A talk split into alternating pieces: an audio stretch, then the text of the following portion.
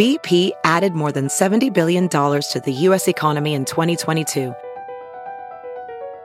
Investments like acquiring America's largest biogas producer, Archaea Energy, and starting up new infrastructure in the Gulf of Mexico. It's and, not or. See what doing both means for energy nationwide at bp.com slash investing in America. Listening to the Big Party Morning Show on Channel 941.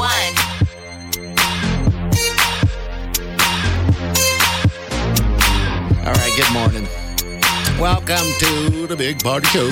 So Friday and Saturday were the 17th year of the diaper drive. It's pretty incredible that it's gone that long, but um, when you see it, you understand why people come out every year. New people. Yes. And, uh, you know, return donators. But we've got Candace Gregory of the Open Door Mission joining us on the phone. It's over, Candace. We got you a bunch Hey, of Merry diapers. Christmas. Merry Christmas. I am so excited. You know, you guys were texting me on the weekend with updates, and then I got home and I got to see the pictures, and gosh, it just doesn't give you goosebumps. It makes you, it makes you cry. Just with joy. Yeah, a lot of people came through again once again this year. Two days, we knocked it out of the park. We got just, uh, it's pretty safe to say we got over a million diapers. Don't have an exact Wow. count because the weather kind of screwed things up on Sunday a little bit, and, Uh-huh. and and those numbers are still coming in. But you you texted me some numbers that, that were uh, about what were, what were those Yeah. numbers? Go ahead, you can go do do that. You know, we've got, um, you know, just because of a lot of schools and a lot of church groups and a lot of businesses um, just trying to collect diapers to the last minute. Some people going on holidays early. Um, people just ask if they can drop off their diapers directly at one of the outreach centers, you know, in Elkhorn, Council Bluffs, or here on our main campus. And we actually keep a clipboard and the numbers that are coming in our doors because we want every diaper to count. And I think as of last night, we had over 22,000 diapers Oh, and good. 168 or 169, something like that. And the interesting thing was, you know, how you think about, I said, well, how is it 169? But, you know, some people actually um, donate diapers that they're done with, and we are grateful for that. And so every diaper counts. We got a lot of those, that's for sure. A lot of people, uh, the babies have grown out of the diapers and all that stuff. Yeah. Yes. A lot of great Yes. stories. Candace should be proud of the math that our, our uh, volunteers, the hand counting, meticulous. Like people would not Yeah. let a bag, you know, sometimes a Get bag by. gets to you're like, all right, that's a ballpark, eight- 100 diapers. We've done this enough. And they would go, no. yeah, We will They count would hand. everything. Yes. So, I mean, Well, big party, we are we we are so grateful. There's not a thing that we could do different than. There's just no way this could be even better if we didn't have you guys. Um, you are just advocates. We we just could not um, be able to expand and do what we're doing. And you know, a lot of the people donating this past weekend probably don't even know that we were last. We were down to like our last four, five, and six size diapers last week. We were desperate, and we actually brought a truck to just put those sizes on to bring back, so that all these families coming into our toy and joy shop and only coming just once a month to get diapers uh, during the the desperate time when you know money just trying to stretch your dollars, and you know there's so many people just living from paycheck to paycheck. Well, we're we're honored to be a part of it. That that meant a lot. We could tell that urgency, you know, on Friday when when you guys asked to pull a truck Yeah. aside and fill Yes. it, and then you guys came and directly got it. We knew, and that really converted to tell people. You know, we're said that these diapers are going to go on kids this weekend. That really mattered to people. And they did. Some right? people We were desperate. some people got back and gave us diapers, and then went back and bought more and came back. Can't Wow. believe that. Yeah. What timing? Yeah, huh? it's yes, and you know the weather looks like it's going to cooperate for the ninety-four point one diaper unloading party. Um, you know, somebody told me how many volunteers do you need, and I said about five hundred, and that would mean that every volunteer would only touch about two thousand diapers. there you go. And that really puts it into perspective. Everyone's like, excuse me, pardon me, what? Yeah, as many as possible. Yeah. Yeah. And that is a week from Friday. If people want to volunteer for that on December 27th, it's at 10 a.m. on the Friday. Uh, you want them to go to the website and uh, fill out a deal that they're going to unload? We do. We'd love you to. In fact, our chef is going to make homemade chili, homemade chicken noodle soup. We've got the hot chocolate cocoa. Um, you know, we would love to not only feed you, but take you over to our diaper depot stations on campus and just show you um, where your diapers are going, who they're impacting, and maybe you'd even like to come back and volunteer in the diaper depot uh, throughout the year. We have so many 94.1 volunteers that volunteer with us, and they tell us all year round that they are part of the 94.1 diaper drive. Okay, well, thank you once again this year. We're happy. The diaper drive should have come fast. That year went quickly. I know. It's, so next year it's going to do it again. eight days to Christmas, eight days and counting. I Stop know. it. How's everything going over there uh, with everything else um, outside of the diapers?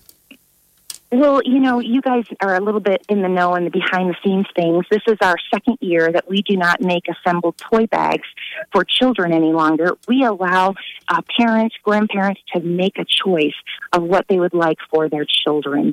And that takes a lot more work. We turn our warehouse into the toy and joy shop.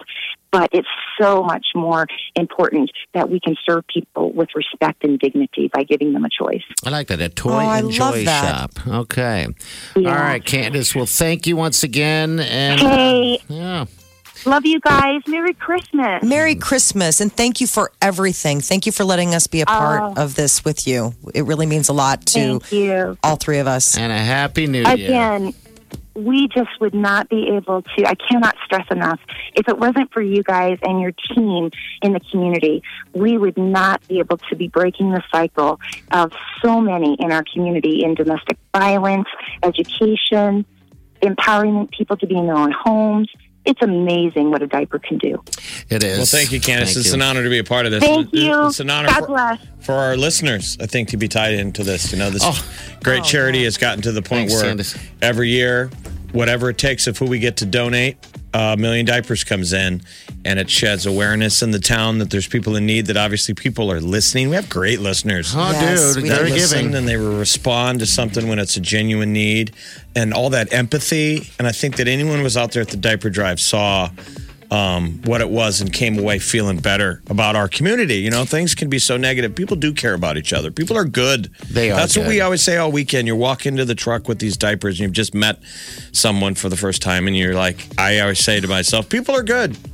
Yeah, they are. Yeah. really are. At the heart of it, people are good. And then our, our our new boss, it, it was his first run. Um, yeah, he's uh, this is unlike any other charity in the country, I believe. Um, it is built by uh, first timers, by the community, and it's going to stick that way. And of course, we're going to take care of each other. So we will need you again next year. But thank you ahead of time. Uh, as soon as we get those numbers uh, kind of finalized, we'll update on our Facebook pages and let you know. You're listening to the Big Party Morning Show. On Channel 94.1. You're listening to the Big Party Morning Show on Channel 94.1. All right, good morning to you. I haven't really talked about it much this morning, but New Year's Eve's right around the corner. We know this. Can't believe Christmas is just a week away. Um, but New Year's Eve follows that. And if you're looking for something fun to do, we suggest you come hang out with us. It's to the Nines New Year's Eve party at the Omaha Design Center. All right, you can get tickets, you can get all that stuff right there at channel941.com. There's discounts, there's hotel packages, there's all kinds of stuff. And we had Leah in yesterday, and this is going to be a party of parties. All right, so get your tickets there. That's all you got to do. It's simple. Sponsored by Screwball Peanut Butter Whiskey and Lexus of Omaha. Hey, did you bring up? You brought up the idea of screwball with uh, Bailey's, right? I haven't tried it yet, though. But a buddy of mine said he got him through. Uh, he was laid up with the flu, you know, and you don't really usually drinking alcohol doesn't get you over sickness, but sometimes Yeah. like a little hot toddy. And he was doing uh, a variation on that, just doing screwball peanut butter whiskey and mixing it with um, Bailey's, and it said it was delicious. Oh, that sounds really It yummy. Knocking him out. He's like, I think it got me over it. He's like, it was better than cough medicine. Really? Maybe that's the new scissor screwball peanut butter whiskey with a little bit of a little bit of Bailey's Irish cream. It sounds fantastic. Uh, yeah, because I, I don't call the bar, but somebody got a hold of us and said, "Thank you for throwing that out there on the air." Now we have one more recipe we can put together with that screwball. Yeah, try know? screwball and Bailey's. There you go. Because usually That I sounds would really mix yummy. around Christmas. Someone people always gift you Bailey's Irish cream, and Yeah, a lot of every times time. I'll mix, mix it with um, Jameson. Okay. Jameson whiskey. Jameson and, wi- uh, and Bailey's is a yummy and lethal combination. But It with sneaks the up on you. peanut butter whiskey, it's a whole nother flavor Yeah, explosion. it's- have to That would try be that. almost like um like a, a peanut butter cookie kind of feeling because of the creaminess of it. I mean, something's got to get you through wrapping Christmas gifts. Yeah, it does. And usually it takes something that comes out of a bottle. Use it, try it. All right, channel94.com is where you need to go. Big Party, DeGan, and Molly You're listening to the Big Party Morning Show. on Channel 94.1. All right, good morning to you. Cheese in the house. How you doing? Really great. All Really right, yeah. Yeah. Are ya? I'm sad, but really great. Why? I'm just kidding. I'm not sad. Oh, Shouldn't okay. be sad. Just, I'm not. It's been a great couple of days. I got nervous and I went with that. Okay. Million diapers, million diapers raised. Isn't that what we all ask for Christmas? Now we you can wanted. selfishly ask for what you want. That's Personally. right. What do you Unconditional want? love from me. That's you all you want? Yep, that's it. All right, I guess Simple that's woman. easy. It'd be bad if I said I don't, I can't get you that. You're like. Well, I would. I wouldn't be surprised. yeah. Wouldn't be surprised if you said that. All right. But I'm. I'm grateful. Okay, just be grateful. I am. You got my unconditional love. Yes. Score it again. Um, go check out Six Underground on Netflix. It's hilarious. I can't wait to see it. Actually, It's like watching Deadpool without Ryan Reynolds wearing the Deadpool outfit, but uh, they dropped like a kick-ass movie on Netflix, Six Underground. okay. All You have right. Netflix? Gee, I feel bad getting you unconditional love have, for you don't Christmas. have- you don't have Netflix? I know. I That's know. what you need for Christmas. That's my confession for this world is I don't have Netflix. I have no streaming services, but I don't watch a lot of TV. What about your husband? Would he like Netflix? Probably not. We literally don't watch a lot of TV. We're Well, like you got to get some. We're gotta get some very Netflix active so you people, can. so we try not to be at home very often. What do you get for the couple who uses their uh, pressure cooker as a baby barrier? Not a Probably- Netflix account. No, a, a cookbook for it to weigh down No, no, on no. top. another appliance to put next Exactly. to If it. My it daughter's getting bigger. That's funny. I love it. All right, we're out of here. Cheese and next. Have a safe day and do yourself good.